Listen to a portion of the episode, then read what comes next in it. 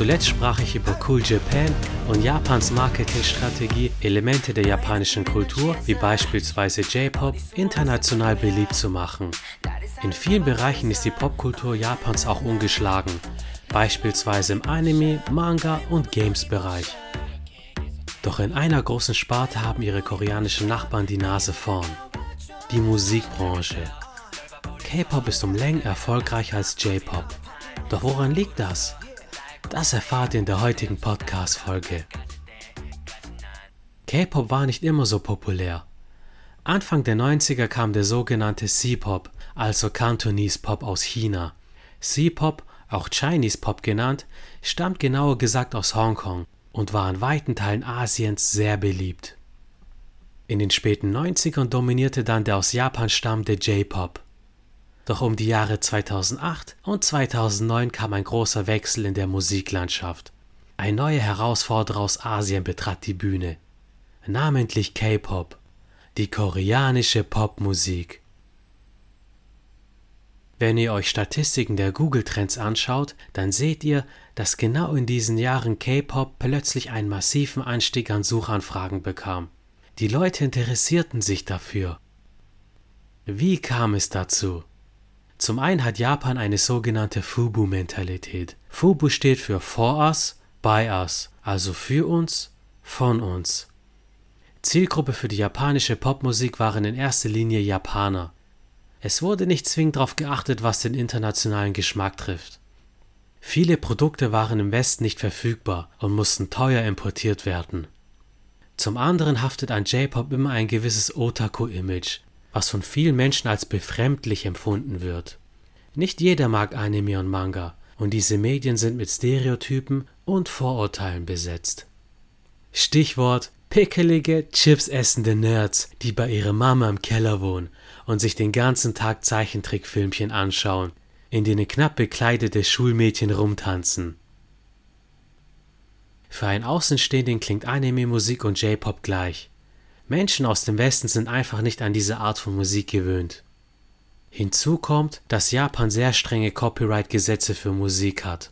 Viele J-Pop-Songs und Alben sind nicht per Stream, Spotify, Apple iTunes etc. verfügbar, sondern werden in Japan noch als physische Datenträger, CDs, DVDs, Blu-rays verkauft. K-Pop hingegen war seit jeher auf YouTube abrufbar und hat dadurch ein breites Publikum gefunden. Bestes Beispiel ist der Gangnam Style. Der Popsong vom koreanischen Musiker Psy war das erste Video auf YouTube, das die Milliarde Klicks geknackt hat und schafft es mit der Anzahl an Likes ins Guinness Buch der Rekorde. Ein weiterer Grund ist, dass die koreanische Regierung massiv in die Hallyu Wave investierte. K-Pop und K-Drama bringen Interesse für das Land, locken Touristen an, Südkorea verdient daraufhin mehr Geld und spielt generell eine Rolle auf der Landkarte.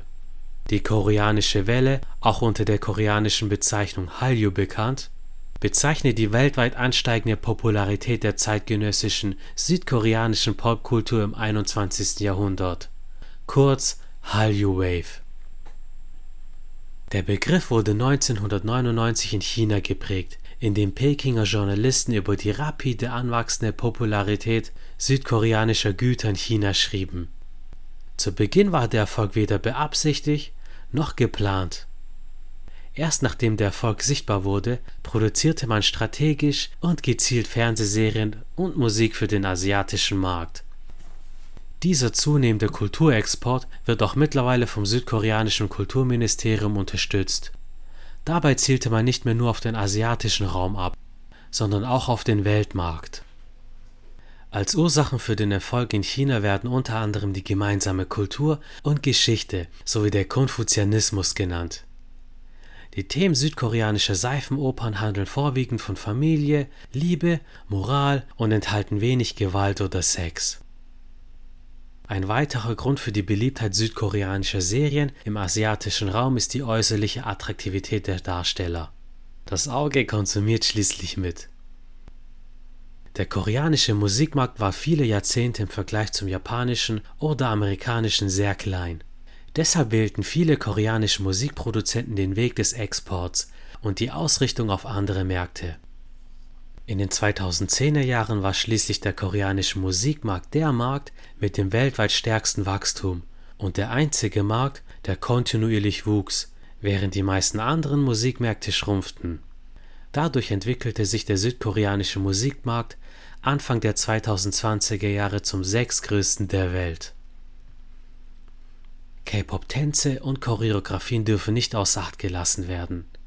Sie vermitteln das koreanische Image besser nach außen und sind generell international beliebt. Es gibt in Übersee Tanzgruppen und Vereine, die Choreografien einstudieren. Die Verfügbarkeit von K-Pop-Musikvideos auf YouTube befeuerte die globale Verbreitung. K-Pop ist auch westlich orientiert, J-Pop hingegen sehr japanisch. Internationales Publikum ist mehr an die westliche Popkultur gewöhnt, deshalb findet es da mehr Anklang. Amerikanische Musik ist seit Jahrzehnten beliebt. Das beeinflusst den globalen Musikgeschmack. Hinzu kommt, dass K-Pop sehr gut aussehende Idols hat. Das Auge konsumiert wie gesagt immer mit. Zudem haben viele koreanische Manager am Westen studiert und wissen, was den globalen Geschmack trifft. Der Kawaii-Look, der öfters in J-Pop zu finden ist, spricht im Verhältnis einfach weniger Menschen aus dem Westen an. Durch den großen Erfolg auf kultureller Ebene steigerte Südkorea seine Softpower und stärkt diese. Das Ansehen und der Einfluss des Landes sind dadurch gestiegen. Ich studiere in Tübingen Japanologie, doch es gibt hier bei weitem mehr Koreanistikstudenten. Das zeigt die große Wirkung, die koreanische Popkultur, allen voran K-Pop hat. Was glaubt ihr, weshalb K-Pop global erfolgreicher als J-Pop ist? Schreibt es mir gerne auf Instagram oder TikTok. Ich bin euer Errol Abi und seid auch in den nächsten Podcast-Folgen dabei, in denen ich wieder in die Welt der Anime zurückkehre und euch ausführlich von meinen Erfahrungen auf der Dokumi 2022, der größten Anime- und Manga-Conventions Deutschland berichte. Dort bin ich auch meinen Kollegen Giancarlo Di Teacher vom Elektrotechnik Podcast und Sultan von Straight Auto Anime begegnet. Das habe ich zum Anlass genommen, mit den beiden über die Dokumi zu sprechen. Stay tuned. Danke fürs Anhören und den Support. Mit euch haben wir die 100 Bewertungen auf Spotify geknackt. Küsse gehen raus und wir hören uns in der nächsten Podcast-Folge wieder. Haut rein.